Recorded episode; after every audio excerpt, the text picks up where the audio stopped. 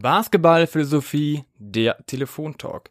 Die Kralsheim-Story. Fragen an den Geschäftsführer der Hakro Merlins Kralsheim, Martin Romig. Hier ist wieder Max und natürlich David an meiner Seite. Hi Max, ich bin schon super gespannt auf die Folge. Wir haben einen tollen Gast heute äh, bei uns mit einer tollen Geschichte und ich denke, äh, da können wir uns alle schon sehr drauf freuen. Schön, dass du da bist, Martin. Wie geht's dir? Ja, hallo Max, äh, hallo David. Äh, Freue mich bei euch zu sein heute. Hat ja endlich geklappt. Und äh, ja, dann äh, legen wir los. Dann lass uns direkt starten. Du bist jetzt schon 35 Jahre Geschäftsführer des Vereins. Wie ging denn diese Erfolgsstory eigentlich los? Mit einer Idee, mit, mit einer Begeisterung, äh, mit dem Erstkontakt äh, mit der Sportart Basketball dass man so Basketball mal selber in der Hand hatte, mal auf den Korb geworfen hat in der Schule. Da standen ja die, die Körbe irgendwie in, der, in jeder Halle rum, aber keiner hatte eine Ahnung äh, von der Sportart an sich. Im Gymnasium irgendwann in, ich glaube, Klasse 11, 10, 11 äh, war das Teil des, des Lehrplans. Und äh, da kamen, sagen wir mal, so diese ersten Berührungspunkte. Was mich auch interessiert, ist der, der Standort Kreilsheim wo wurzelt so diese Begeisterung für Basketball? Also was macht den Standort Kreisheim so besonders und wie hat der Standort auch diese Erfolgsstory äh, mit ermöglicht? Also wenn wir jetzt ganz, ganz am Anfang da zurückblicken, ähm, war es jetzt eher äh, einfach Neugierde, Interesse an der Sportart, die eigentlich überhaupt nicht in Deutschland präsent war, also zumindest nicht in unseren Breitengraden. Kreilsheim 35.000 Einwohner, ähm, auf der auf der Südwest-Nordostachse genau äh, mittig in Süddeutschland gelegen, strategischer Knotenpunkt im Zweiten Weltkrieg. Ja, also nichts Besonderes. Es, äh, da stand auch nirgends irgendwo dran, Basketball wird hier irgendwann mal ganz groß werden. Es war aber eher, wie gesagt, äh, Neugierde von, von einer Gruppe Jungs, die, sage ich mal, nicht bloß Fußball gespielt haben, sondern sich mit mit äh, vielen Sportarten ein bisschen auseinandergesetzt haben, da ein bisschen offen dafür waren und äh, sich speziell eigentlich auch für diese Sportart haben begeistern lassen, also sich selber erstmal begeistern müssen, bevor man andere begeistern kann, ja. Und äh, sag mal, der Rest, das, das sind tausend, tausend Schritte in, in eine gewisse Richtung. Wie kann man, sag ich mal, aus so einem Mini-Kern, äh, Mini-Zelle irgendwas Größeres äh, machen. Und ähm, ja, da kommen halt dann also einzelne Stufen, einzelne Schritte dazu, warum das in die Richtung gegangen ist. Also ja, ich weiß, wüsste gar nicht, wo ich anfangen sollte. Einfach mal zurückdrehen ins Jahr, keine Ahnung, Mitte der 80er, irgendwann 84 haben wir zum ersten Mal vielleicht Berührung gehabt mit der Sportart. Kein YouTube, kein Channel, ähm, nix auf irgendwelchen Privatkanälen. Es gab da nur vier Kanäle im Fernsehen, also ARD, ZDF, äh, das dritte und, und Bayern 3 kam noch bei uns über die Antenne rein. Wer Glück hatte, hatte dann noch so, so ein Code, äh, Decoder und konnte sich von der örtlichen Kaserne ähm, AFN noch äh, äh, zuschalten lassen. Also wir hatten das, äh, glücklicherweise. Mein Background ist ja der, dass ich in, in, in den USA geboren bin. Meine Eltern gebürtige Deutsche sind, da schon, äh, schon zehn Jahre in Kanada verbracht haben und ich äh, beim Umzug relativ, also nah in die USA 67 geboren wurde, habe meine ersten achteinhalb Jahre in den USA verbracht. Äh, meine ersten Berührungspunkte mit Teamsport war Hockey und äh, Baseball beziehungsweise Schrägstrich Softball als, als Kind. Das waren, sage ich mal, so die Sachen, die mich damals interessiert haben. Und nach, nach der Rückkehr nach Deutschland, äh, weil die, meine Mutter auch ein bisschen Heimweh hatte, hat sie uns nach Karlsheim verschlagen, äh, berufs, beruflich, äh, väterlicherseits. Und ähm, dann musste der kleine Martin los und sich irgendwie mal Kumpels suchen und auch mal irgendeinen Vereinssport, äh, also suchen, wo man so ein bisschen sich äh, einfach auch ein bisschen einbringt und, und, und Freunde findet. Und da ist man dann, sagen wir, aufgrund der nicht vorhandenen Möglichkeiten Also Baseball konnte ich nicht fortführen in der amerikanischen Kaserne, da meine Eltern keine Militärangehörige waren. Ich konnte zwar Baseball spielen, aber ähm, wie gesagt, ich hatte keine äh, Legitimation und damit war die Sportart erledigt. Und äh, mit Hockey war es dann auch schnell beendet, weil als Neunjähriger ähm, die 50 Kilometer zu überwinden zur nächsten Eishockey-Arena, äh, damals in Aalen, das war auch ein, Ding der Unmöglichkeit. Äh, normale Familie, ein Auto, ja, also das hat alles nicht funktioniert. Und dann ist man halt klassisch äh, irgendwo beim Fußball gelandet in unserer in Anführungszeichen eindimensionalen Sportwelt in Deutschland, bis auf die paar Hotspots, die man hat.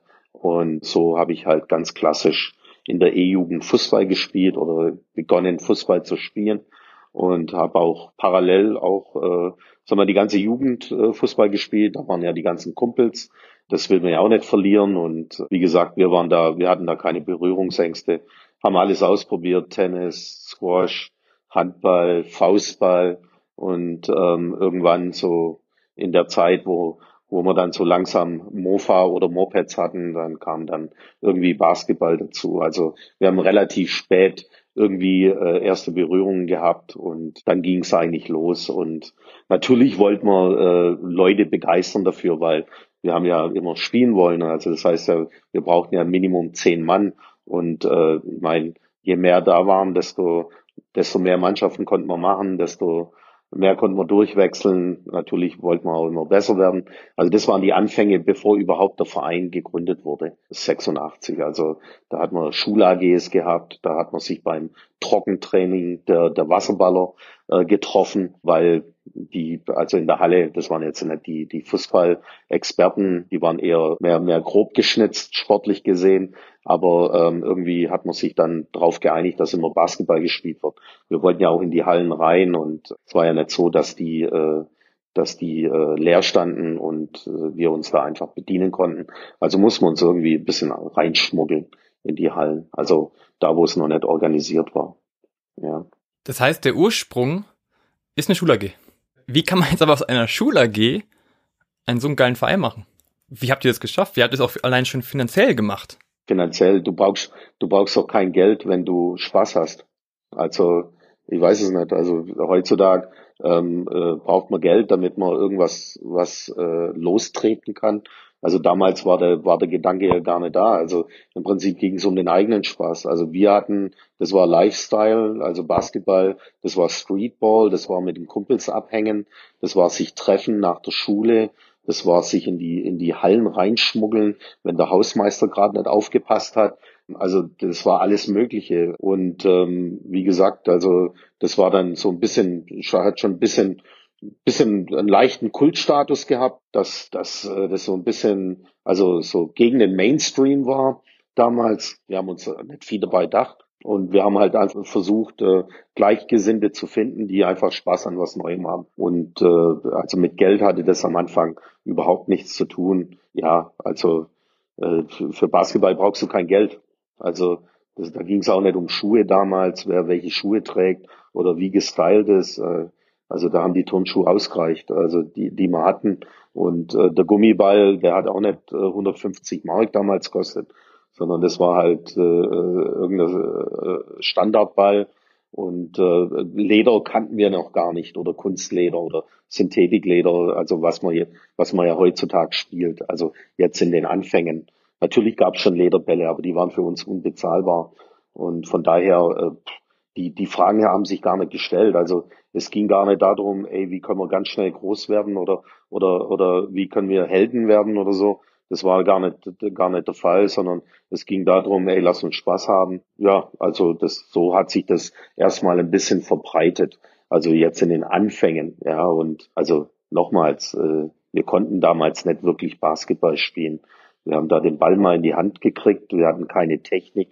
Das mussten wir uns alles so ein bisschen autodidaktisch selber beibringen. Aber das hat auch Jahre gedauert, bis du, sag mal, richtig werfen kannst. Also ich weiß ja nicht, wie eure Basketball, euer Basketball-Background ist, aber ähm, oder wann, wenn wenn ihr es habt, also äh, spielerisch gesehen, wann ihr damit angefangen habt. Also wir haben mit 14, 15 zum ersten Mal Basketball in der Hand gehabt. Ja, also kleiner feiner Unterschied, äh, als wenn du jetzt sag ich mal als acht, neunjähriger oder oder zehnjähriger zum ersten Mal in die Jugendtraining kommst, da Trainer ist, der dir das vielleicht ein bisschen beibringt, vielleicht ein paar Jungs schon schon dabei waren, die du schon von vorher kennst, äh, mit denen du schon ein bisschen äh, in der äh, Garageneinfahrt ein bisschen zocken konntest.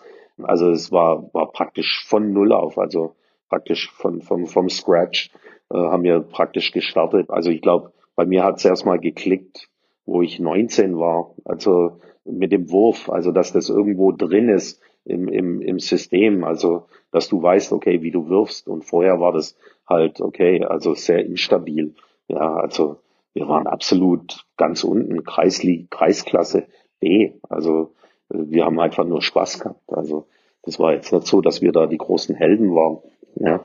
Das finde ich auch wirklich äh, spannend bei eurer eure Geschichte, weil wir ja schon ähm, vor allem jetzt in der in der jetzigen Zeit halt häufig so Geschichten haben, wie dass, dass halt vielleicht jemand Potenzial sieht in einem Standort und dann man da wirklich richtig rangeht und sagt, okay, wie können wir hier jetzt richtig professionelle Strukturen aufbauen und, und solche Projekte quasi starten. Und äh, bei eurer Geschichte habe ich einfach den Eindruck, dass das ähm, ja, wie du auch gerade gesagt hast, das basiert auf Spaß, auf eigenem Spaß und dann, dass, dass da dann so eine Eigendynamik entstanden ist und so eine Begeisterung und dass diese Begeisterung euch dann getragen hat quasi und angetrieben habt, äh, hat zu dem, wo ihr, wo ihr heute seid und was ihr heute seid.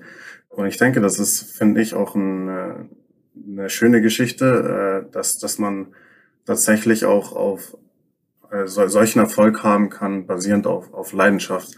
Und auch verglichen jetzt mit so einem, mit, wenn man sich jetzt den Standort anschaut, ähm, ist es natürlich ein kleinerer Standort in der Bundesliga. Äh, aber dass man da eben trotzdem so viel bewegen kann und so viel Begeisterung aufbauen kann, denke ich, ist eine super spannende Geschichte. Dazu kann man auch nur die, die Dokumentation mal erwähnen über äh, die Hakro Merlins von, von letztem Jahr, Pure Magic. Äh, die ich auch wirklich nur empfehlen kann. Da würde mich auch zum Beispiel interessieren. Also da geht's ja dann auch ein bisschen, klar, einerseits um die abgelaufene Saison, aber gleichzeitig auch um die Ursprünge von, von Kreilsheim, wie, wie so diese Idee auch zustande gekommen ist, diese Dokumentation zu machen und die Geschichte vielleicht mehr zu erzählen und mehr, mehr Leuten in Deutschland bekannt zu machen, was, was und wer die Kreilsheim Merlins wirklich sind. Also ich habe dir jetzt gerade eigentlich nur unsere Anfänge erklärt. Also das nochmals, das ist alles vor vom 31.01.86 passiert, ähm, was ich dir jetzt gerade erzählt, hab, äh, erzählt habe. Äh, Gründungstag war ja dieser 31.01. damals und ähm, praktisch mit dem, also praktisch mit dem Einstieg, wir mussten alle warten, bis wir volljährig waren, um überhaupt einen Verein zu gründen. Also juristisch gesehen oder oder also von aus, aus von von von der gesetzlichen Seite her. Also konnten wir uns erst also praktisch organisiert aufstellen. Also wir hatten von Tun und Blasen keine Ahnung. Also wir haben bloß gewartet, dass da fünf Leute über 18 sind, dass wir äh, einen Abteilungsleiter haben, einen zweiten, einen Stellvertretenden, einen Kassierer, einen, einen Schriftführer und wer war der fünfte? Ehrlich gesagt, ich weiß es gar nicht. Aber ähm, also wir waren elf, elf Gründungsmitglieder damals und ähm, ja, also im Prinzip ging es nicht darum, okay, was, was haben wir davon, sondern ähm, wir haben einfach gemerkt, okay, also da ging es dann auch schon los, auch im Nachwuchsbereich aktiv zu werden und zu sagen, okay, lass uns auch gleich im Jugendbereich ein bisschen gucken, dass wir was an den Start kriegen, Kids dafür zu begeistern. Und wir haben es tatsächlich geschafft, dann also in, in der ersten Saison 86, 87, also es war Kreisliga B, nicht bloß mit einer Herrenmannschaft, also mit dieser, ich nenne sie auch Freizeitmannschaft, an den Start zu gehen, sondern auch, dass, dass sag mal, so Engagement in der Mannschaft da war, dass der eine Schiedsrichter wurde, die anderen haben einen Trainerlehrgang gemacht, der eine oder andere hat dann äh, die Jugend, eine Jugendmannschaft dann geleitet oder versucht zu leiten mit dem Wissen, das er hatte oder mit diesem Basiswissen. Und, ähm, und dann haben wir es auch tatsächlich geschafft, eine Jugendmannschaft gleich an den Start zu kriegen. Und hart gesagt, also im, im, im 86 sind wir überraschenderweise sogar aufgestiegen im ersten Jahr als Dritter. Da gab es sogenannte Relegationsspiele. wir hatten da schon 200 Zuschauer ähm, bei unseren Spielen. Also das muss man sich geben. Da unten laufen ein paar Bewegungsdeppen rum, in Anführungszeichen, auf Kreisliganiveau und irgendwie sind 200 Leute in der Halle, ähm, weil es um was ging natürlich, weil wir halt Stimmung äh, gemacht haben, weil wir die Leute auch animiert haben zu kommen. Das waren auch Kumpels, weil wir auch nach dem Spiel nicht, also nicht bloß gespielt haben, sondern nach dem Spiel ging es halt los. Da sind wir um die Häuser gezogen mit, mit, mit unserem Umfeld der sich äh, praktisch zum Spiel getroffen hat. Also das war halt äh, Highlight. Also da ist man nicht heimgegangen nach dem Spiel. Da ist man halt noch in die, in die örtliche Disco gegangen oder zum, zum, zu, in die örtliche Kneipe und hat da noch gefeiert und, und äh, hat sich's gut gehen lassen. Ja, aus, aus diesen Anfängen heraus, also man spricht ja immer von der Kiste Bier oder wo jeder einen Zehner reingelegt hat in die Kasse. Genau da hat's angefangen. Also wir wollten auch ein bisschen Action haben, ein bisschen Remi-Demi. Und äh, wie gesagt, also in einer gewissen Altersschicht hat sich das, sag mal, bisschen rumgesprochen, dass man da hingeht. Wir haben dann eine extra eine Uhrzeit gefunden, die gepasst hat damals. Damals war die, die Sportschau immer das Highlight am Wochenende von 18.05 Uhr bis 19 Uhr. Und wir haben dann gesagt, komm, lass uns, lass uns direkt nach der Sportschau 20 Uhr, 20.15 Uhr Krimi-Zeit, Tatortzeit war damals so, so das Thema. Also deswegen hatten wir dann, sag ich mal, relativ früh die Spielzeit äh, auf Samstagabend 20.15 Uhr. Da hat sich dann, äh, sag mal, die Jugend getroffen, äh, beim Spiel für Stimmung gesorgt und danach ist man, ist man losgegangen. Ja. Und die Leute, die da dabei sind, dabei waren, ja, die waren dann auch, auch, sag mal, die ganzen Jahre später noch mit dabei und sind heute noch in irgendeiner Form 30 Jahre, 35 Jahre später noch irgendwo am Start oder ihre Kinder, beziehungsweise aktuell fast schon die Enkelkinder, ja, kann man fast sagen, ähm, sind mittlerweile, also mittlerweile haben wir das Gefühl, drei Generationen äh, in Beschlag genommen hier. Und so ist das ganze Ding ein bisschen auch organisch gewachsen. Also da war jetzt nicht irgendwie der Businessplan, okay, hey, wir haben Standort XY, ähm, pass auf, ich habe hier einen Investor und ähm, ja, ich habe eine Idee, lass uns hier äh, Basketball groß aufziehen. Das war überhaupt nicht der Fall. Also ähm, am Anfang hat keiner an Geld gedacht. Äh, es ging auch gar nicht darum, oh, wir haben 200 Zuschauer in der Halle, wie können wir, wie können wir da sch schön Eintrittsgelder generieren oder oder oder oder ähm, also Umsatz generieren. Das war gar nicht die Frage. Also wie gesagt, also das war nicht bloß ein Jahr so, das waren die ersten Jahre so, da hat jeder Spieler einen Zehner reingelegt und da wurde erstmal die Getränke eingekauft für die Kumpels und Freundinnen, die halt alle auf der Tribüne saßen. Ja, dass die eine gute Zeit haben und uns vielleicht ein bisschen mit ein bisschen pushen, pushen und ähm, und das war halt, sag ich mal, so diese diese Urzelle. Ja. Und wie gesagt, es war mehr wie Basketball. Definitiv. Ja. So, das war Lifestyle, da hast dein gesellschaftlich Freundinnen, Freunde, zack. Also das war dein Umfeld, da hast du dich bewegt. Und wie gesagt, wir waren offen. Also dadurch, dass wir jetzt keine Konkurrenz waren, dass es hier im, im Umfeld noch x andere Basketballvereine gab, waren wir so, so Anknüpfungspunkt für alle anderen Sporttreibenden in unserem Alter, die vielleicht äh, äh, angrenzend in irgendeinem Sportverein aktiv waren aber jetzt mit uns null Probleme hatten, weil wir keine Konkurrenz waren. Also man ist auch gern zu uns gekommen. Ja. Und äh, das haben wir versucht natürlich über die all die Jahre äh, ja, zu, zu sozialisieren sozusagen, also das ähm, hoffähig zu machen und und ähm, ja, also haben wir bis heute geschafft. Also man muss sich halt vorstellen, wir haben einen Standort, das sind 200 aktive äh, Basketballer, also mit Spielerpass oder über 200 ja, wir sind jetzt kein kleiner Basketballverein, aber wir füllen eine Halle mit, mit, äh, mit 3000 Zuschauern oder Kapazität von 3000. Das heißt, äh, äh, wir haben es geschafft, die Attraktivität über die eigentliche, ähm, über den eigentlichen Betrieb hinaus äh, interessant zu machen für andere Gruppen. Ja, und der, der Sport interessiert ist, sage ich mal, und nicht bloß Fußball interessiert ist, der kommt an uns gar nicht, gar nicht vorbei in unserer Region. Also, das muss man halt auch dazu sagen. Und über dieses Interesse schaffen wir es dann, sagen wir mal, im nächsten Schritt die Leute zu Fans zu machen. Also das ist jetzt der ganz große Sprung von Kreisliga äh, zu jetzt oder äh, zu den letzten 20, 20 Jahren. Ja, natürlich mit Zwischenstufen. Warum, warum äh, konnten wir jetzt von, von unsere, unsere äh, Zuschauerzahl von 200 auf 1000 hoch, ähm, äh, hochkriegen, in, also auf Oberliga oder Regionalliga-Level. Ja, und damals war das ja absolutes Novum, dass so viele Zuschauer zum, sagen wir mal, mittelklassigen ähm, Sport dann kommen. Also Oberliga war irgendwo in der Mitte der, der, der, der äh, Liga-Pyramide. Also war es noch, glaube ich, vier Schritte nach oben oder fünf und nach unten waren es äh, also fünf, fünf ähm, Ebenen. Ja.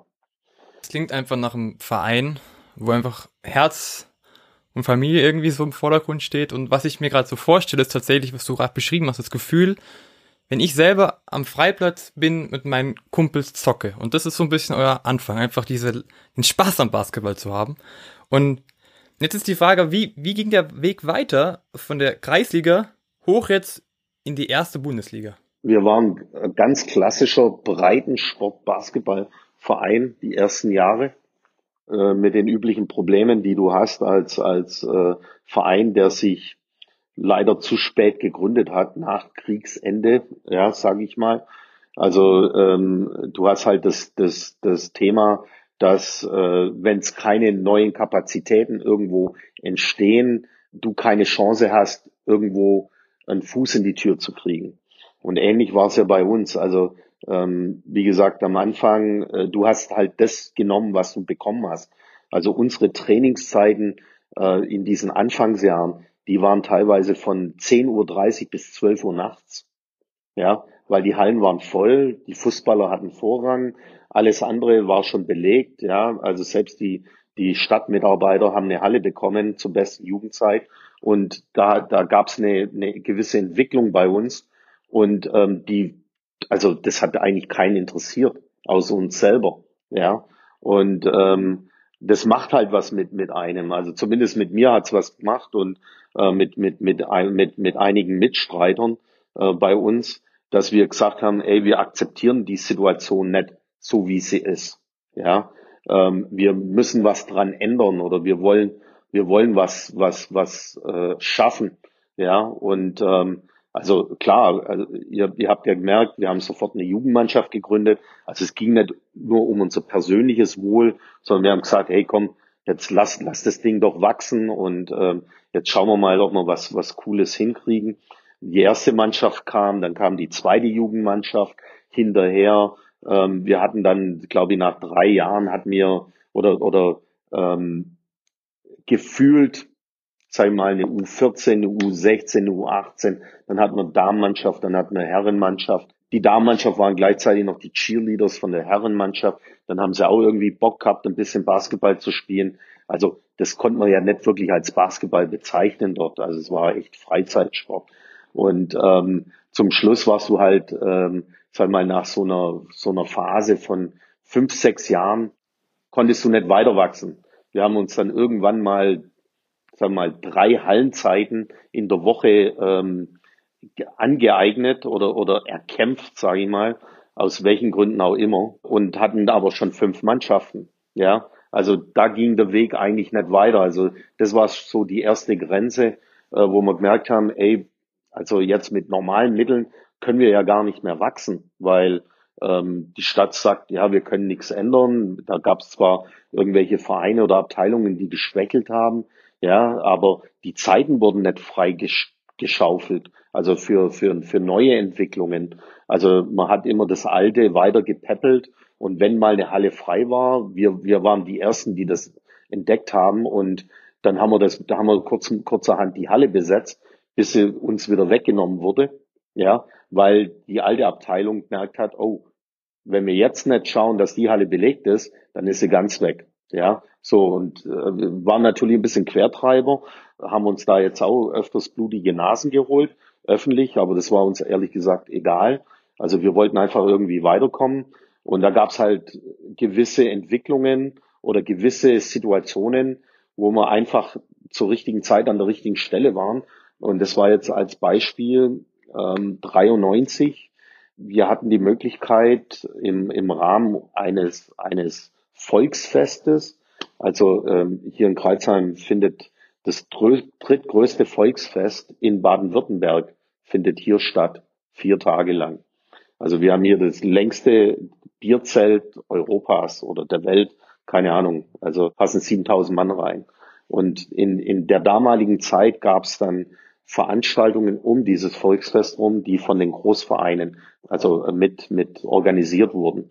Aber die waren dann halt da in einer gewissen Zeit ein bisschen müde und ähm, es war ja alles auf ehrenamtlicher Ebene, alles, äh, äh, sag mal, gemanagt. Die Stadt hat, hat dir gewisse Turnhallen oder Festhallen zur Verfügung gestellt und ähm, da war eine gewisse Müdigkeit, da gab es Müdigkeitserscheinungen bei den Großvereinen und in, genau in der Phase wollte keiner mehr. Und da haben wir als kleine Abteilung, äh, sag mal, waren wir da mutig, sagen wir mal, äh, mit unseren damaligen 22 erwachsenen Mitgliedern und 20 Jugendlichen zu sagen, hey, wir würden das gern äh, bewirtschaften. Könnt ihr euch vorstellen, dass wir das machen?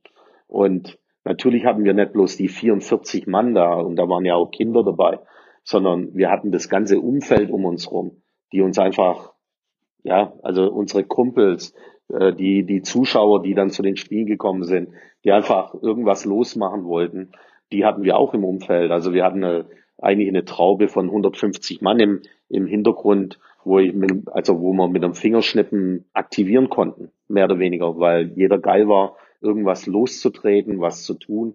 Und da haben wir dann tatsächlich die, die Genehmigung gekriegt.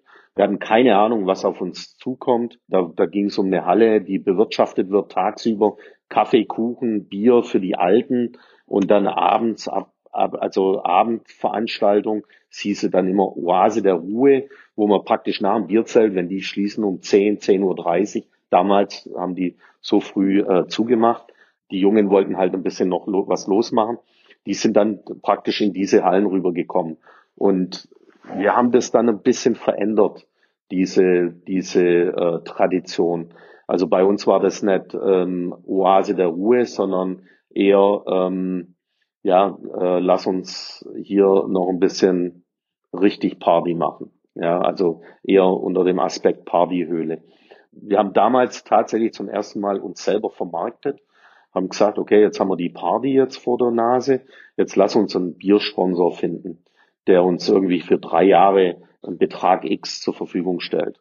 Ja, und dann sind wir los und haben mit fünf, drei, vier Brauereien und einen Getränkelieferanten haben wir gesprochen. Jeder hat uns eingeladen. Jeder hat gewusst, was, was man da Umsatz betreiben kann. Wir hatten keine Ahnung.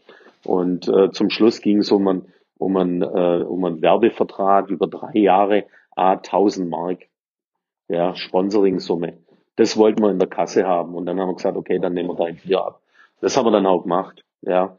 Und dann haben wir, also praktisch mit dieser einen Party haben wir alle Rekorde gebrochen, also von, von dieser Veranstaltung und äh, den Umsatz für uns unseres Lebens gemacht als Verein, ja, der vorher, sag ich mal, mit einem, mit einem Budget von zweieinhalbtausend Mark gearbeitet hat über Mitgliedsbeiträge oder sowas. Da konnte man ein paar Bälle kaufen, ein paar Trikots äh, sponsern. Da war nicht mal Benzingeld da für die Auswärtsfahrten. Ja. Aber mit, mit dieser Party vier Tage lang haben wir es tatsächlich geschafft, diese damalige Landbrauerei, die uns damals, den, äh, dem wir damals den Zuschlag gegeben haben, tatsächlich leer zu trinken. Ja, also das muss man sich geben. Und wie gesagt, das war, sage ich mal, für uns einfach ein Knaller. Also unser Kassier hatte buchstäblich die ganze Kohle unterm, unterm Kopfkissen gelagert für eine Aktion, mit der wir handlungsfähig wurden. Ja. Und parallel dazu, die nächste äh, Geschichte, also historischer Moment, der für uns wichtig war, war, dass unsere Amerikaner, die hier große Kaserne hatten, abgezogen wurden in den zweiten Irakkrieg. Also zu der Zeit. So. Und dann hat, und wir kannten die, die, die Sportmöglichkeiten in der Kaserne und das Ding stand leer. Das ganze Gelände war leer. Also da war dann praktisch, äh, Jahr später war dann ein Asylantenwohnheim drauf auf dem Gelände und ähm, wir haben dann tatsächlich noch zwei Jahre gebraucht. Wir mussten uns das erstreiten mit einem Anwalt, ja, dass wir diese Halle vom Bund damals, weil das war ja Bundesvermögen, da muss man zum Bundesvermögensamt rennen und mit denen klar machen, dass wir diese Halle mieten. Und wir hatten im Prinzip die Miete für die zwei Jahre, konnten wir praktisch mehr oder weniger denen auf den Tisch legen und sagen, okay, die nächsten zwei Jahre ist das Ding unseres. Und dann hat man plötzlich als Bezirksliga-Verein eine eigene Halle. 24, 7, 3, 65.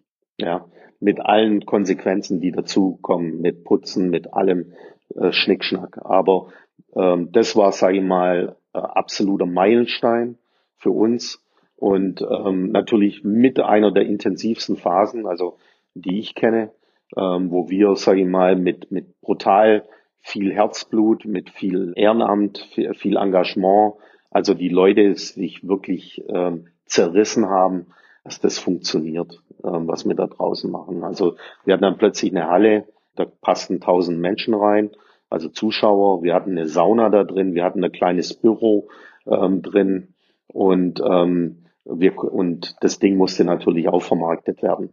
Und mit dieser Erstveranstaltung, mit diesen vier Tage äh, Wahnsinn, was wir da hatten, haben wir praktisch so eine ganze Serie initiiert von Partys, die danach stattfanden. Und so haben wir, sage ich mal, regelmäßig, also ähm, wir waren dann, haben wir dann, sag ich mal, uns diesen Status erarbeitet, dass wir bekannt dafür waren, dass bei uns äh, Minimum vier bis fünf Großveranstaltungen im Jahr stattfanden zwischen 1000 und 4000 Besucher. Ja, und mit dem Geld konnten wir dann, sag ich mal, den Erhalt, die Renovierung von der Halle äh, betreiben, eventuell also auch mal den ersten Trainer ähm, ein Salär geben. Das war jetzt nicht exorbitant, aber wir konnten es. Wir hatten tatsächlich eine Putzfrau, die einmal in der Woche geputzt hat. Ja, mehr hat, zu mehr hat es auch nicht gereicht. Aber wir hatten unser eigenes Ding. Das war wir Jugendzentrum, ja, wo, wo die Kids einfach abhängen konnten, wo wir vor der Halle gegrillt haben, wo alle ihre Qualitäten mit einbringen konnten. Also die, die Handwerker haben dann, sag ich mal, Sachen bei uns renoviert. Also jeder mit, mit, mit seinem Wissen und, und Können ähm, sich bei uns ähm, engagieren konnte. Und das war einfach, ja, Lifestyle. Das war dann, sage ich mal, Mitte der 90er, große Geschichte. Parallel dazu kamen dann diese Streetball-Turniere damals von Adidas oder, ähm, weiß nicht, Converse damals noch, Nike, also der NBA, äh, die da stattfanden. Und wir hatten unsere eigene Streetball-Serie mit, mit, mit irgendeinem Sponsor, lokalen, regionalen Sponsor, der uns dann 96, da war der Hauptpreis, also und das von einem Bezirksliga-Verein, dass die Siegertruppe äh, drei Tage New York gewinnen konnten mit NBA-Spiel. Ja, also da waren wir, sagen wir, auf relativ niedrigem Niveau, waren wir ziemlich, ziemlich heftig unterwegs. Und in der Zeit, wo wir in diese Halle reingekommen sind, da, da ist, ist die Zuschauerzahl auch angewachsen. Wir haben die Tribüne selber gebaut. Wir haben da sehr schnell eine, eine Eigenständigkeit entwickeln müssen. Also äh, wenn dir keiner hilft, hilft dir selber. Ja, so unter dem Motto ist das immer gelaufen. Ja, oh, wir haben ein Problem, okay, was gibt's für eine Lösung? Und haben nicht immer über das Problem lamentiert. Und ähm, witzigerweise haben wir für viele Sachen gute Lösungen gefunden. Und das hilft uns auch jetzt in der heutigen Zeit, also diese Mentalität aufrechtzuerhalten. Das war auch etwas, was uns interessiert hatte, die, die vielen Geschichten, die, die wirklich in... Das war die Kurzversion. Ja, ja, ja, das glaube ich, ja, die in dem Standort Kreilsheim stecken. Und das macht ja auch die Faszination tatsächlich aus. Äh, und deswegen finde ich es auch toll, dass diese Geschichte äh, jetzt auch mehr Gehör findet durch eure aktuelle ja. Folge. Eins, eins vorneweg, vielleicht muss ich jetzt noch kurz reingrätschen. Nochmals, also alles, was wir damals generiert haben, da hat sich keiner eine goldene Nase dran verdient. Das ging in den Sportart, in, die, in den Sport zurück. Also jeder Euro, der damals für eine Party ausgegeben wurde, wo die Jungs immer kommen sind, ey, ich habe so viel Geld bei euch liegen lassen, weißt du, dann sage ich, ey, danke, weil das ging alles in den Sport rein, in den Standort, in die Infrastruktur, in das, was wir aufbauen konnten. Und das war ja unheimlich wichtig, dass das so war, wie es, wie es, also wie es, wie es damals abgelaufen äh, ist, weil es ohne, ohne, sag ich mal, diese Breite zu generieren, ähm, die Akzeptanz auch ähm, herzustellen, hätte Karlsheim keine Chance gehabt, jetzt aktuell irgendwo erste Liga zu spielen. Keine Chance. Ja. Also das war, das ist Teil unserer Geschichte und es ist wichtig, dass es auch so äh, gelaufen ist. Ja. Also ähm, diese Geschichte ist sensationell. Diese Geschichte haben manche vielleicht vergessen von den Traditionsvereinen, die es gibt in der, in der Bundesliga, die, die ihre Geschichte, ihre Anfangsgeschichte gar nicht mehr erzählen können. Ja, und dann hast du natürlich die Satellitenstandorte, ja, die so eine Geschichte gar nicht haben. Ja, das war uns aber nie bewusst. Also es war auch nie, nie unser, unser Ding. Also was machen die anderen? Sondern ähm, im Prinzip man hat auf sich selber geguckt und hat einfach gesagt, okay, ich habe jetzt dieses Problem, wie löse ich es? Ja, und nicht, oh, schau mal nach draußen, die sind aber ganz toll und schau mal, wie die leuchten. Also, also ähm, nee, wir haben auf uns selber geguckt. Und ich glaube, das, das ist vielleicht der kleine, feine Unterschied und natürlich äh, die Leute da abgeholt, wo sie sich befinden und mitgenommen auf die Reise. Also ähm, und wenn ich dir das jetzt erzähle, ähm, dann spreche ich ja von, von einer Zeit mit diesen Partys, äh, wo es ja auch noch exorbitant darauf ankommt, diese Eigenständigkeit, die wir damit entwickelt haben. Wir haben in der Zeit bis fast vor dem Aufstieg in die zweite Liga haben wir, war unser Sponsor, Sponsoring-Anteil eher sehr, sehr überschaubar. Ja, weil wir uns anders finanziert haben, also uns anders finanzieren konnten. Ja, und es war auch nie, sag ich mal, irgendwo Businessplan zu sagen, wir steigen jetzt auf, sondern es war immer das Momentum da, ähm, dass sich Sachen gut entwickeln konnten, dass sich die Mannschaft gut entwickeln konnte und ähm, dass eine, also eine gewisse Welle der Begeisterung sich auch entwickeln konnte. Also ein paar Sachen ähm, einfach natürlich entfalten konnten, ohne dass wir jetzt gesagt haben, wir müssen. Ja, wir müssen gar nichts. Wir müssen nur sterben irgendwann. Ja, hoffentlich nicht zu so früh. Und ähm, das war, sage ich mal, so ein bisschen so, also einfach diese, dieses Gefühl, ja. Also wegen Geld oder wegen einem Sponsor müssen wir nicht aufsteigen, ja. Und ähm, und erst erst mit mit dem mit dem mit dem Aufstieg in die zweite Bundesliga und der ist ja mittlerweile schon 20 Jahre her, hat man gemerkt, okay, jetzt weht der Wind ein bisschen anders. Der Umsatz der Fäden reicht nicht aus, um auf dem Level, ähm, sag mal, gewisse gewisse Ziele zu verfolgen. Wir müssen wir müssen uns anders vermarkten. Und dann ging's los, ähm, dass man, äh, sag ich mal, in dem Zug sich professionalisieren musste im, im Vermarktungsbereich, ähm, das Ganze ein bisschen auf ein anderes Niveau noch, noch hochzubringen. Weil natürlich der Sport wurde immer professioneller. Das heißt, wir hatten weniger Zeit für Partys, also wir privat, ja. Man, man hat dann so, so Transformation äh, gehabt. Also von dem reinen Partyverein zu einem immer, ich würde jetzt nicht sagen seriös, seriös wir eigentlich immer gewesen, ähm, aber also einen, der einen, einen, einen, einen Sport, sportlichen Plan verfolgt, sich auf, in den höheren Ligen zu etablieren. Ja, aber damals hat man auch nicht von erster Liga gesprochen. Es ging immer um den nächsten Schritt, ja, um den, die nächste Ebene, also den nächsten kleinen Fortschritt äh, zu generieren. Ja. Ja, das ist auch wirklich äh, spannend, ähm, auch was du jetzt sagst, so äh, wie, wie sich das halt auch unterscheidet zu anderen äh, Bundesliga-Standorten jetzt. Äh, das, und ich denke, das ist halt, äh, ja, eure Geschichte, die halt natürlich unkonventionell ist und die halt einzigartig ist und wo vielleicht manche irgendwie sagen würden, das ist irgendwie chaotisch oder das ist nicht, ähm, ja, vielleicht irgendwie nicht, äh, ja, stringent. Nicht, ja. Genau, genau. Aber was, was man da vielleicht übersieht oder wo, wo vielleicht man von eurem Beispiel auch lernen kann, ist, dass man ja so auch wirklich ein richtig stabiles Fundament äh, aufbauen kann, was ja dann auch äh, den Erfolg, den späteren Erfolg ermöglichen kann. Also wie du auch angesprochen hast, das ist halt dann nicht so wie bei vielen anderen Vereinen, wo man dann wirklich vor der Situation steht, okay, ähm, wenn wir jetzt dieses eine sportliche Ziel nicht erreichen, dann springt jetzt vielleicht der Namenssponsor oder wie auch immer ab und äh, dann stehen wir vor dem Nichts. Und so da gibt's ja leider genug Beispiele von Vereinen, die dann halt einfach von der Landkarte verschwinden, weil man halt zu abhängig war von solchen Elementen. Und klar, im professionellen Bereich braucht man natürlich Sponsoren und Geld spielt dann natürlich eine große Rolle. Aber wenn man eben wie, wie bei euch so ein Fundament hat und wenn das auch wirklich auf äh, der so verwurzelt ist im Standort, dann ähm, besteht halt auch vielleicht die, die Möglichkeit mit Rückschlägen besser umzugehen. So ist jetzt mein, so ist mein äh, Assessment, sage ich jetzt mal aus der Ferne. Aber würdest du da ja. zustimmen?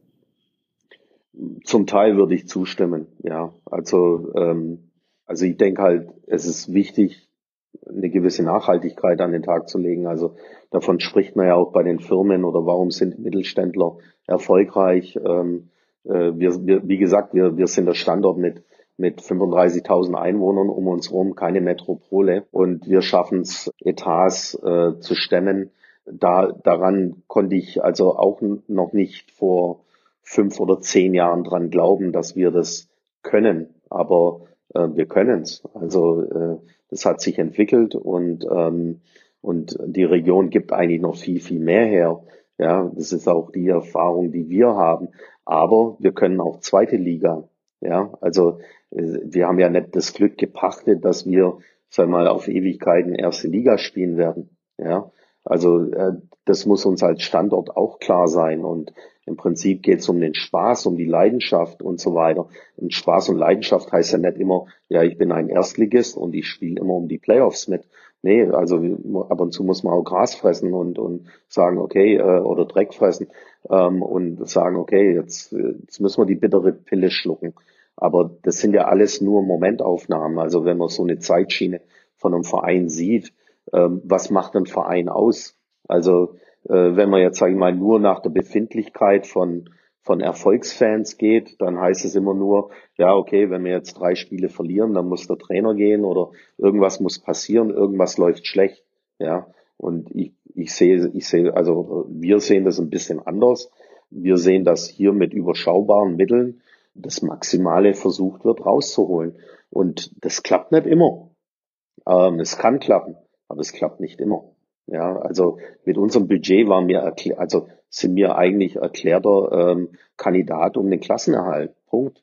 Ja, brauchen wir nicht weiter diskutieren. Ja, und wenn es besser läuft, dann sind wir glücklich und vielleicht auch bisschen persönlich überrascht und freuen uns über die Momentaufnahme.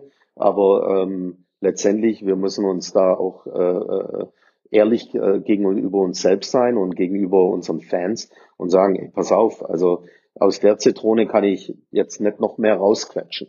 Ja, wir haben wir haben gerade eine Halle, die, wo keine Zuschauer kommen. Wir wissen nicht, was nächstes Jahr ist und ähm, dementsprechend müssen wir bescheiden auftreten und, und versuchen mit den Möglichkeiten, die, die es gibt und ähm, äh, die wir uns erarbeiten, erarbeiten können oder generieren können, ähm, das Beste draus machen. Und, äh, und das kann, kann leider nicht immer der, der fünfte, aktuell der fünfte Platz sein. Ja, also da schweben wir gerade auf, auf einer Wolke, wo es schwer erklärbar ist, jedem, jedem zu erklären, dass das nicht die Normalität ist für uns. Ja, also von den Möglichkeiten. Ja, und äh, wir wollen auch in zehn Jahren auf der Landkarte sein also auf der Basketball-Landkarte. Also das heißt, ähm, eine ordentliche Halle hoffentlich irgendwann haben und ähm, ordentlich spielen. Und ob das jetzt erste oder zweite Liga ist, ähm, ganz ehrlich, also die Leute müssen zu uns kommen, weil was los ist, weil Begeisterung da ist, weil sie sagen, ey, da geht der Punk ab. Und ähm, also bei uns ging auch der Punk ab in der Bezirksliga, hart gesagt. Also von da, daher, man darf sich dann, darf nicht immer nur nach den Sternen greifen und äh, sagen, okay, ähm, wir sind da etabliert, wir sind, wir müssen jedes Jahr aufs, aufs Neue kämpfen. Und da hat sich nichts geändert über die Jahre. Also von, von, von, von der Bezirksliga ab, ja, wo wir dann irgendwann gesagt haben, okay, jetzt wollen wir ein bisschen ambitionierter ran. Äh, wir haben uns vielleicht auch gewisse Möglichkeiten erarbeitet. Was mich in, in dem ähm, Thema jetzt auch interessiert ist, weil wir jetzt auch schon jetzt viel über die, die Geschichte äh, gesprochen haben, die ihr durchgemacht habt und ähm, wir jetzt halt Und du hast auch gesagt zum Beispiel, dass bei euch auch die Post abging in der Bezirksliga. Und jetzt aktuell haben wir eben die Situation, dass ja, ähm, Kreisheim auch im, im nationalen Spotlight ein bisschen steht, einfach weil die Mannschaft halt begeisternden Basketball spielt. Äh, inwie, inwiefern ist es denn euch auch wichtig, dass die Art von Basketball, die die Merlins spielen, äh, eure Geschichte und eure Einzigartigkeit auch widerspiegelt. Also das, wie, wie wichtig ist auch die Spielweise äh, äh in eurer in eurem Verein? Gut, wenn wir wenn wir jetzt darüber sprechen, es ist schön, dass sich so entwickelt hat. Wir, wir konnten es aber nicht vorhersehen. Hab gesagt, ähm, wir hatten auch begeisternde Mannschaften, Spieler, ähm, auch im Vorfeld auf niedrigeren Levels, also Pro B oder Pro A oder also wo du gefühlt hast, äh, ähm, dass auf der Ebene, wo du gerade bist, dir äh, der Rotz die Nase hochläuft oder du, sag mal, auf einer Welle gleitest. Also ich glaube, wir hatten eine Rekordserie von, keine Ahnung, äh, 18 Siegen in der Pro B in dem Aufstiegsjahr. Also du, du bist dir, ähm, sag mal, unverwundbar äh, vorgekommen. Du konntest gar nicht verlieren, weil du auf so in so einem Mode, äh, also in so einer Zone drin warst ja, als, als Verein, also wo das einfach selbstverständlich ist. Und diese Phasen hatten wir auch vorher, die haben wir jetzt aktuell ein bisschen, wir haben jetzt ein paar Verletzte, jetzt geht's gerade ein bisschen rauf und runter, aber jetzt sag ich mal, die letzten anderthalb Jahre haben wir es geschafft gehabt, ähm, so einen ähnliche, ähnlichen Zustand uns zu erarbeiten und zu zeigen, ey, das geht auch auf dem Level, ja. Das hat auch was mit Vertrauen zu tun, Vertrauen in den Prozess, gegenseitiges Vertrauen, dass man, dass man jemanden die Zeit und die Chance auch gibt, ähm, sich zu entwickeln, auch als Trainer. Also wenn wir jetzt das jetzt auf, auf die aktuelle Zeit dann äh, wieder, wieder spiegelt, ja, es war nicht vorauszusehen vor fünf Jahren, wo Thomas Isalo zu uns gekommen ist, wie jetzt die letzten zwei Jahre laufen würden.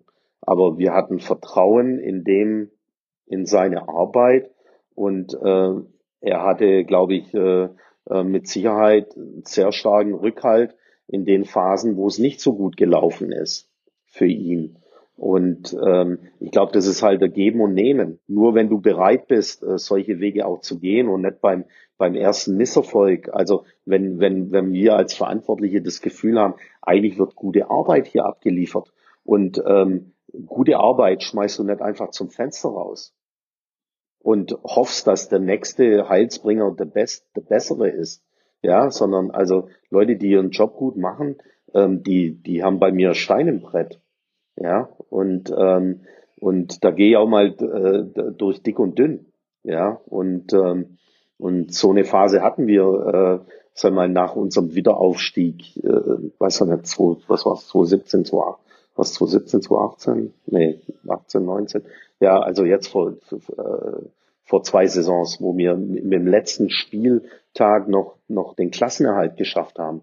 Das war, das war äh, praktisch nicht vorhersehbar. Wir haben bloß gesagt gehabt, äh, wir wollen unseren Trainer nicht entlassen. Wir wissen, dass wir überschaubare Mittel haben. Ja, und warum brauchen, müssen wir jetzt jemanden opfern für die, für die Öffentlichkeit? Ja, das ist nicht unser Style. Ja, und, ähm, und ja, dann kam es halt zu dem letzten Spieltag, also zum, zum Showdown sozusagen, ähm, wo wir es geschafft haben, nach einem 1 zu 13 Start in die Saison, also ein Sieg und 13 Niederlagen, tatsächlich mit dem letzten Spieltag noch den Turnaround hinzukriegen. Und wie gesagt, also Saisonziel war, Minimum 16. zu werden. Ja, und das haben wir am Ende der Saison geschafft. Also wir haben unser Ziel erreicht. Ja, und wenn das Ziel dann um einen Platz nicht erreicht, okay, dann ist die Frage, geht die Welt unter? Wirtschaftlich geht's ein bisschen oder wird, wird die Situation ein bisschen äh, trister, sage ich mal, aber die Welt geht nicht unter, ja, sondern es geht weiter, ja, und ähm, und von von daher denke antizyklisch zu zu zu zu handeln, äh, Vertrauen auch in, in in Leute zu haben, also äh, denen man gute Arbeit auch attestiert. Äh, man muss ja auch sagen, äh, okay, also am Standort Kralsheim macht es jetzt nicht Spaß, über Budgets und, und äh, Möglichkeiten, Spieler zu verpflichten, zu reden. Da, da wird jeder Euro dreimal umgedreht. Ja. Aber die Geschichte gibt euch recht, es macht wahnsinnigen Spaß, euch jetzt zuzuschauen unter ähm, Thomas Iasalo beziehungsweise seinem, seinem Trainerteam, der Mannschaft. Wie sehr hat der Trainer beziehungsweise das ganze Team Kralsheim nochmal auf ein anderes Level gehoben, einfach weil es so Spaß macht, weil weil es nach vorne geht. Wie, wie war die Zeit für dich oder wie ist die Zeit für dich? Die Zeit ist unheimlich intensiv. Die Corona-Zeit macht es anstrengend. Momentan, es macht natürlich Spaß, also ähm, sag mal, diesen Erfolg mitzuerleben. Und selbst wenn wir jetzt, äh, wenn uns jetzt vielleicht die Körner ein bisschen ausgehen am, am Ende der Saison aufgrund von schwerwiegenden Verletzungen. Also einfach eine to tolle Saison für alle. Und äh, im Prinzip die Playoffs hat sich jeder Einzelne hier mitverdient. Spaß auf jeden Fall. Und wie gesagt, wir haben Entwicklung zugelassen. Wir haben auch zugelassen, dass ein Trainer sich entwickeln darf hier. Ja, ähm, das muss man auch dazu sagen. Also natürlich wäre es anders gewesen, wenn, wenn bei uns im Umfeld das Gefühl nicht da gewesen wäre, man, man jemanden das nicht zutraut oder einfach von, von den Einblicken, die wir haben, weil wir tagtäglich irgendwo zugucken können, okay, wie entwickelt sich das Ganze weiter. Ähm, und also da muss man, da muss man eigentlich praktisch jeden Tag in der Halle stehen, um zu sehen, okay, wird gute Arbeit geleistet. Und ähm, das ist nicht immer nur das Ergebnis, was man in der Halle sieht. Also das Spielendergebnis am Spieltag. Es ist mit, mit Sicherheit hat es eine, eine, eine Gewichtung, aber ähm, wie gesagt, für einen Standort wie Kralsheim, und da gibt's noch andere Standorte hier in, in, in der Bundesliga, die müssen, die müssen mit, mit, mit überschaubaren Mitteln versuchen zu überleben. Und wie gesagt, da ist es ganz, ganz wichtig, möglichst wenig Fehler zu machen, möglichst wenig nur äh, sich vom Tagesgeschehen leiten zu lassen, also Aktionismus an den Tag zu legen, wo man momentan vielleicht gar keinen Aktionismus braucht, ja, oder äh, gewisse Panik äh, verspürt, äh, Aktionen äh, zu initiieren. Also macht alles keinen Sinn. Wir brauchen eigentlich gar keine Bildzeitungsmentalität hier. Also jeden Tag eine Schlagzeile ja, ähm, auf und ab und auf und nieder und, und so weiter in, in, in einer gewissen Folge. Da, da ist einfach ein anderes, äh, anderes Mindset vorne dran. Ja. Ich kann bloß sagen, ich bin mir nicht sicher, ob äh, Thomas Isalo woanders ähm, diese Zeit bekommen hätte. Ja. Also jetzt, ohne jetzt uns auf die Schulter zu klopfen, aber ich glaube, es ist, war auch wichtig für eine Entwicklung, dass du auch die Zeit bekommst. Das, das muss man, muss man manchmal auch jemanden zugestehen. Und es hätte auch falsch laufen können. Vielleicht wären wir heute in der zweiten Liga, keiner würde über uns sprechen und wir würden trotzdem vielleicht noch einen guten Job machen. Aber es kriegt halt keiner mit. Ja. Also wir haben auch einen guten Job geleistet, wo wir als kleiner Zweitligist nicht wirklich wahrgenommen wurden. Außer wenn sie mal, wenn der Gegner mal zu uns in unsere Hakro-Hölle äh, mal kommen musste und dann gemerkt hat, oh, der Stand, Standort, der, der lebt. Ja, und äh, der pulsiert und bebt, ja, aber sonst vielleicht nicht wirklich wahrgenommen wird. Jetzt ist es schön natürlich. Also wir genießen es natürlich ein bisschen im Spotlight zu stehen, aber wir wissen, dass das jetzt nicht die Normalität ist. Ja, so. Und ab und zu, also so Haifischbecken. Und wir wissen auch, dass gewisse Serien irgendwann mal enden. Und da, da, da, darauf müssen wir gewappnet sein und, und uns vorbereiten und ähm, entsprechend auch handlungsfähig bleiben ja, was das Ganze anbelangt. Was man sagen kann, Karlsheim ist einfach ein, ein Standort, der für Spaß steht, der für Leidenschaft steht. Und ähm, Martin, vielen Dank für deine Einblicke. Es, es war echt besonders. Die Karlsheim-Story ist etwas Besonderes. Ja, wir wünschen euch auch weiterhin viel Erfolg. Macht einfach Spaß, auch, auch zuzuschauen. Dankeschön. Und dementsprechend war das die Folge, die Kreuzim-Story. Fragen an Martin Romig. Bis zum nächsten Mal. Ciao. Alles klar, gerne wieder. Tschüss. Ciao.